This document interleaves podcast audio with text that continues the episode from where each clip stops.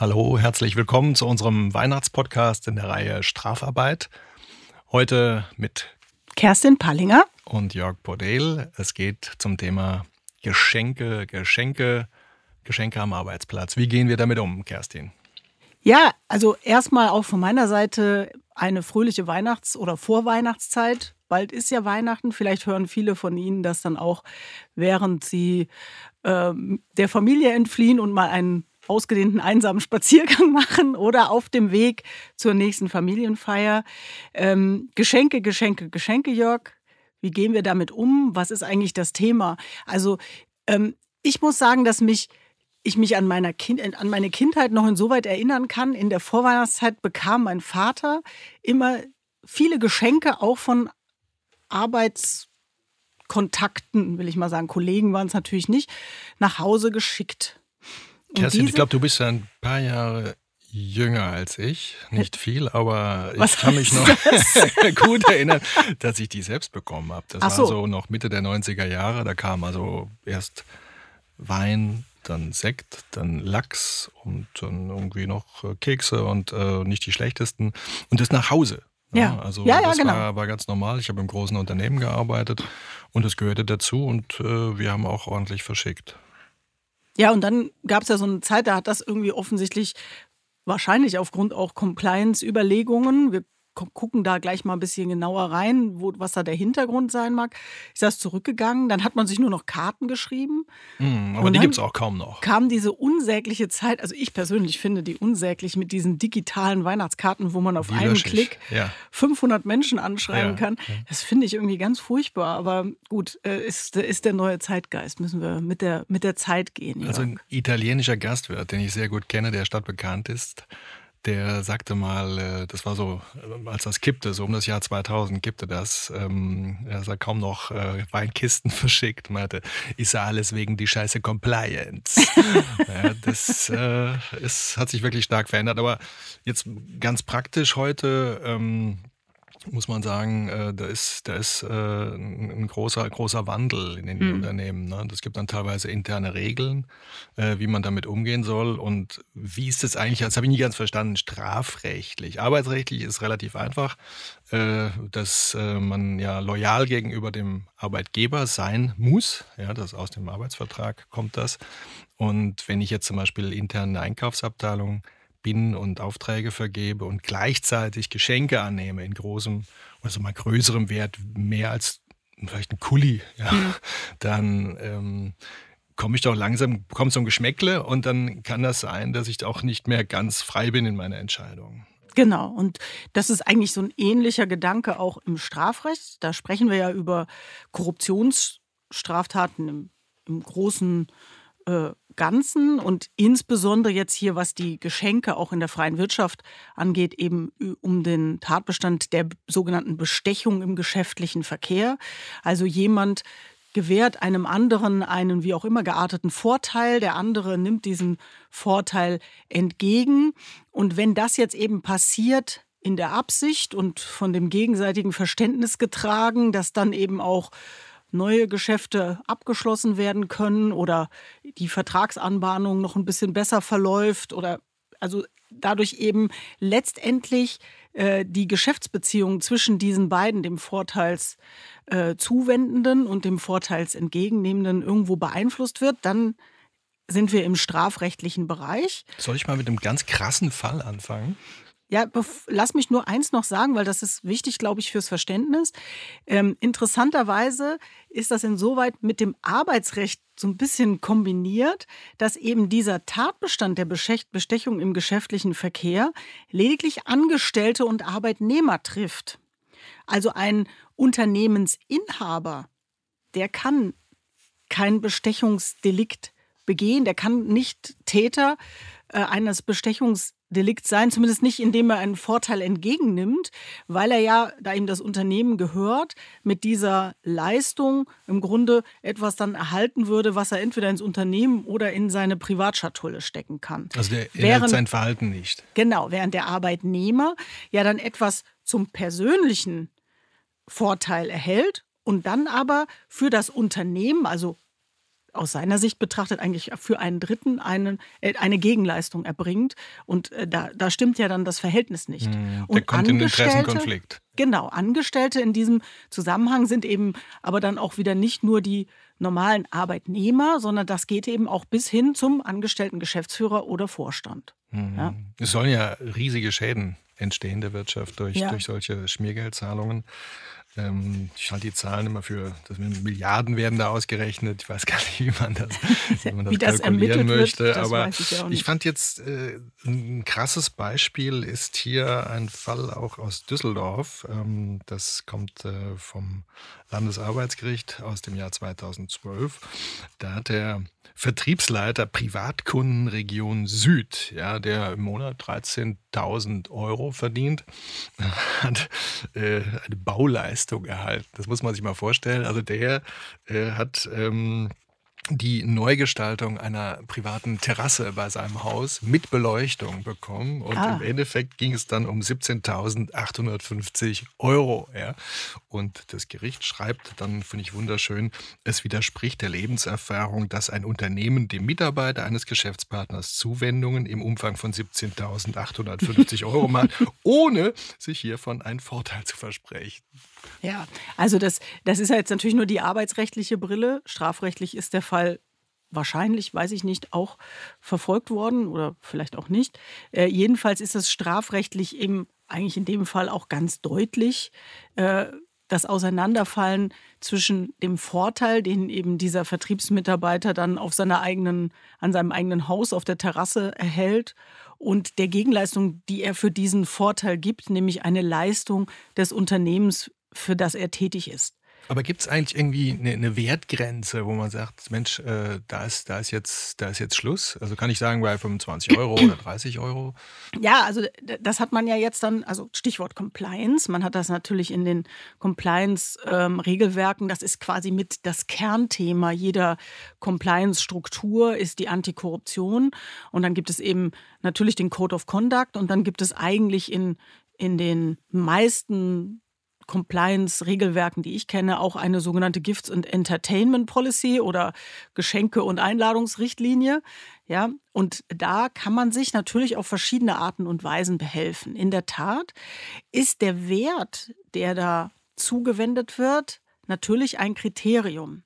Wir haben allerdings bei dem Wert das ganz große Problem, dass wir keine starre Wertgrenze kennen. Denn der Gesetzgeber sagt, was es kommt ja darauf an, dass diese Zuwendung so werthaltig ist für den Empfänger, dass er sich dann auch in seinem Verhalten von der Zuwendung irgendwo beeinflussen lässt. Ja? Also er könnte ja auch angefüttert werden. Ja. Genau, also er müsste probiert ja, mit also dem Kuli oder mit dem Kalender. Ja. Von so Kleinigkeiten wird man in der Regel vielleicht nicht so angefüttert, aber was eine Kleinigkeit ist, das liegt ja sehr im Auge des Betrachters, hängt von den wirtschaftlichen Rahmenbedingungen ab, also auf welcher Hierarchiestufe zum Beispiel der jeweilige Arbeitnehmer tätig ist, aber auch aus welcher Familie er kommt, aus welchem Umfeld, wie er so finanziell gestellt ist, ob er vielleicht die Gelegenheit hat, zum Beispiel an Fußballeintrittskarten zu irgendwelchen tollen Spielen irgendwie über einen ein Familienmitglied dran zu kommen, dann ist ihm das vielleicht gar nicht so viel wert wie anderen, die da eben nicht die Gelegenheit haben. Also da spielen sehr viele Punkte eine Rolle, die man dann im Einzelnen sich genau anschauen muss, ob diese Zuwendung tatsächlich geeignet ist, dann eben auch bei dem Empfänger der Zuwendung so einen Sinneswandel also die Illoyalität, wie du es vorhin aus dem Arbeitsrecht genannt hast, hervorzurufen. Und da ist das große Stichwort die sogenannte Sozialadäquanz. ich würde gern da gleich mal mit einem Fall, du hast ja das Stichwort mir gegeben mit dem Fußball. Mhm. Ja. Also äh, eine klassische Entscheidung ist äh, das Landesarbeitsgericht Rheinland-Pfalz aus Mainz äh, vom äh, Januar 2009. Da ging es um einen Personalleiter, der auch die Leiharbeitnehmer für das Unternehmen beschaffen musste, mhm. und zwar über einen Personalvermittler. Und dieser Personalvermittler hat den Personalchef äh, gerne eingeladen auf weiß der Himmel warum, Arena auf Schalke. das äh, Gericht sagte, naja, also ähm, Sie würden den Wert dieser VIP-Karte, das war so eine VIP-Lounge, ja, Ah ja. wo dann auch Mhm. gleich dann Essen serviert wird. Im Übrigen aus eigener Erfahrung nicht immer das Größ Großartigste. Und ähm, dann gibt es was zu trinken und man kann dann gleich aus der Lounge eben auf die Tribüne gehen und dort im besonderen Bereich sich das Spiel anschauen. Also Wert äh, 250 Euro zuzüglich Mehrwertsteuer hat das Gericht ausgerechnet und gesagt, also hierbei handelt es sich mehr um ein übliches Gelegenheitsgeschenk. Hm, ja, das, das hat dann zur Kündigung geführt und äh, die Kündigung war wirksam. Also Ja. da war jetzt eine Grenze. Die haben auch irgendwo in der Entscheidung steht drin, naja, also alles über 100 Euro ist schon sehr, sehr kritisch. Jedenfalls hier bei dem Personalleiter. Ja, da gibt es halt 100.000 Fallbeispiele. Also es gibt auch ein Fallbeispiel, ähm, ich meine, es war in der Stadt Köln. Da hat ein Hersteller von ähm, Neonröhren mal äh, alle in der Hausmeisterinnung in Köln organisierten Hausmeister angeschrieben, denen so eine Neon Neonröhre zur Probe sozusagen geschickt und damit verbunden einen Wertgutschein von irgendeinem Elektromarkt, weiß ich jetzt nicht, will jetzt ja auch keine Schleichwerbung machen, in Höhe von 15 Euro. Also jetzt eigentlich Wert noch verhältnismäßig gering. Aber auch da hat die Staatsanwaltschaft äh, reingegriffen und gesagt, 15 Euro, äh, Sozialadäquanz. Wir müssen gucken, was sind das für Empfänger, wo kommen die her? Und ähm, im Übrigen muss man da fairerweise auch sagen, bei Geldleistungen, also reine Geldleistungen oder quasi geldwerte Leistungen, wie so Gutscheine jetzt in diesem Fall, da sind die Staatsanwaltschaften auch extrem ähm, hinterher. Also da wird sehr oft eingegriffen, unabhängig von dem Wert. Also das äh, sollte man von vornherein bei Geschenken aussparen. Also wirklich Geld oder geldwerte Leistungen, das sollte auf gar keinen Fall erfolgen. Ähm, aber es gibt einen, einen anderen Fall mit der Einführung der iPhones. Ähm, weiß ich nicht, wann das war, 2007 oder so ungefähr. Ähm, da hat das Unternehmen, was ursprünglich die Exklusivitätsrechte für den Vertrieb von iPhones in Deutschland hatte, ähm, gesagt, ja, wir müssen die jetzt so ein bisschen unters Volk bringen. Und das ist ja ein hochwertiges Produkt. Und äh, da wollen wir jetzt erstmal ganz oben ansetzen und hat alle möglichen Vorstandsetagen mit diesen iPhones beglückt als Geschenk hat man also den Vorständen diese Geräte zur Verfügung gestellt. Und da wurde dann auch, als das bekannt wurde, ein Aufschrei laut, das sei ja Bestechung und äh, man wolle ja nur, dass dann auch die entsprechenden Mobilfunkverträge dann abgeschlossen werden mit, dieser, mit diesem Geschenk. Und da haben die Staatsanwaltschaften aber gar nicht drauf reagiert, weil sie eben gesagt haben, ja, das ist zwar ein wertvolles Gerät, aber wir sind eben auch in einer Einkommensliga und in einer Hierarchiestufe angekommen, das reicht nicht, um die jetzt dazu zu bringen, wirklich einen Vertrag abzuschließen. Kann man natürlich völlig unterschiedlicher Meinung sein, wie immer im, im Jura-Bereich. Aber da, daran zeigt sich das so ein bisschen echte Wertgrenzen. Ja, ich meine, das eine Mal haben wir Die gibt's 15 nicht, Euro das und das andere sehe. haben wir. Gibt's- gibt's das gibt nicht, es ja. nicht.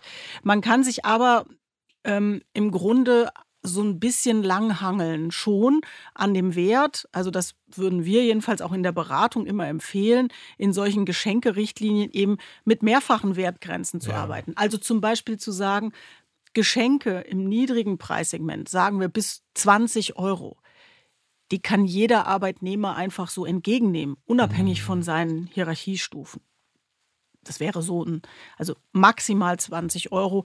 Wenn das Unternehmen sicherer sein will, dass es gar keine Probleme gibt, kann man auch 10 Euro sagen. Das Ja. passt ja ganz gut. Also das, das Landesarbeitsgericht in dem Mainzer Fall hat gesagt, naja, eine Flasche Wein, Hm. das, das wäre sicherlich noch, noch okay gewesen, auch wenn sie das jetzt nicht zu entscheiden hatten. Und haben dann nochmal das Bundesarbeitsgericht zitiert und gesagt, es reicht aus, wenn der Vorteil die Gefahr äh, beinhaltet, dass der Arbeitnehmer nicht mehr allein die Interessen des Arbeitgebers vertreten wird, sondern die des Schenkers Ja. mit, mitvertreten wird. Und aus der Sicht des Arbeitgebers sei der Eindruck gerechtfertigt, der Arbeitnehmer werde bei der Erfüllung von Aufgaben nicht mehr allein diese Interessen wahrnehmen. So, und dann, das, das war ist die einzige äh, Guideline letztlich für das genau. Gericht. Ja, und dann kann man das ja kombinieren. Also diese Wertgrenze von 20 Euro kann man ja kombinieren und kann sagen, bei Geschenken oder Einladungen, die einen Gegenwert haben bis zu ich sage mal, aus einem Beispiel jetzt gegriffen, ein Unternehmen, was wir beraten, sagt 250 Euro. Da wird eben die Compliance-Abteilung eingeschaltet, die prüfen das und gucken dann eben genau nach diesen Themen. Also die gucken, ist das eine Geld, ist das Geld oder geldwerte Leistung, dann wird das nicht genehmigt. Ist das ein Geschenk, das in der Erwartung einer konkreten Gegenleistung erfolgt, dann wird das aller Voraussicht nach auch nur schwer also wenn, wenn das Geschenk sein. jetzt zum Beispiel im Zusammenhang mit einer Auftragsvergabe. Genau, also passiert. Vertragsanbahnung mm. oder man hat da den Einflussträger und den will man schon die ganze Zeit irgendwie bezirzen und dem wendet man, will man jetzt sowas zuwenden. Da wird es vielleicht schwierig. Ja? Und es dann, gibt ja auch teilweise, vielleicht darf ich da gerade mal einhaken, diese äh, Vereinbarungen oder Anweisungen, die werden alle gesammelt, ja, die Geschenke. ja, ja. Und dann werden die verlost kurz vor Weihnachten. Das kann man natürlich auch machen. Also wenn, so elegant, oder? Ja, also äh, das ist auch eine Anweisung aus, dem, aus Unternehmen ziemlich typisch, dass man eben über das Gesamtjahr oder vielleicht auch nur über die Monate jetzt vor Weihnachten eben das sammelt, was man, was sich hält und äh, was da eben reinkommt. Und dann wird das eben wie so ein ja, vielleicht auch einfach äh, wahllos verteilt, an, also ohne dass man genau weiß, was das ist, auf, in einem Raum und das wird dann ausgewürfelt, verlost. Ähm, dann ist es ja so, dass diese, diese Einflussnahmemöglichkeit dadurch komplett wegfällt. Ja. Und da, das ist dann auch in Ordnung, wobei wir da auch sagen würden, wenn das jetzt Geschenke sind, die einen Gegenwert von mehr als 200 Euro haben, würde ich davon auch Abstand nehmen. Also diese Verlosung, da würde ich auch eine Wertgrenze einbauen. Die würde ich auch niedriger setzen als 200 Euro. Aber das ist ja, das sind eben, habe ich ja versucht zu erklären, sehr vage Dinge, wo es keine Vorgaben von irgendeiner Seite gibt, sondern das muss jedes Unternehmen dann auch tatsächlich anhand seiner Branche auch selbst entscheiden. Also es gibt auch Branchen. Also wir Anwälte dürften jetzt Geschenke empfangen also wir, wir sind ja, wir sind ja Freiberufler, wir sind ja nicht angestellt. Ja, ja. Äh, und insoweit äh, dürften wir äh, das in der Tat haben. Ja, also liebe das ja nur für Zuhörerinnen, liebe Zuhörer. Willst du jetzt für Geschenke werben? Trockene Weißweine zum Beispiel. Am liebsten Riesling aus dem Rhein-Mosel-Bereich für den Kollegen Podel. Gerne, gerne. Ja, was man vielleicht auch noch, das nur zum Abschluss auch noch mal sagen sollte, äh, wir haben ja eingangs gesagt, man erinnert sich daran, dass man das auch an die Privatadresse geschickt äh, bekommen hat. Also äh, davon sollte man tunlichst Abstand nehmen. Also Geschenke, die an die Privatadresse gehen, das geht gar nicht. Also wenn man selber der Zuwendende ist und eben doch dem einen oder anderen innerhalb der Wertgrenzen etwas zuwenden will, es sollte immer an die Geschäftsadresse des Geschäftspartners gesendet werden. Ansonsten hat das Ganze schon so einen Heimlichkeitscharakter, den es aus meiner Sicht zwingend zu verhindern gilt. Und vielleicht noch ein weiterer ganz wichtiger Punkt, der mir auch äh, noch gar nicht so lange klar ist.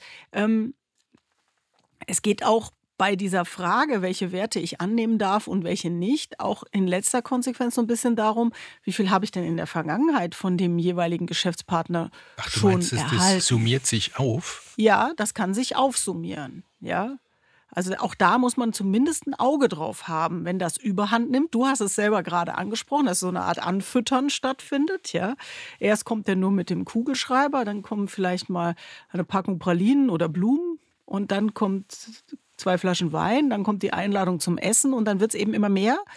Und auch da müssen diese Wertgrenzen eingehalten werden und, und eben auch eine Richtschnur bieten. Also mal jetzt wie bei Key Royal, ja, mit äh, erst bringst du dir einen Koffer, dann genau. bringst du dir zwei Koffer, dann kannst du nicht mehr.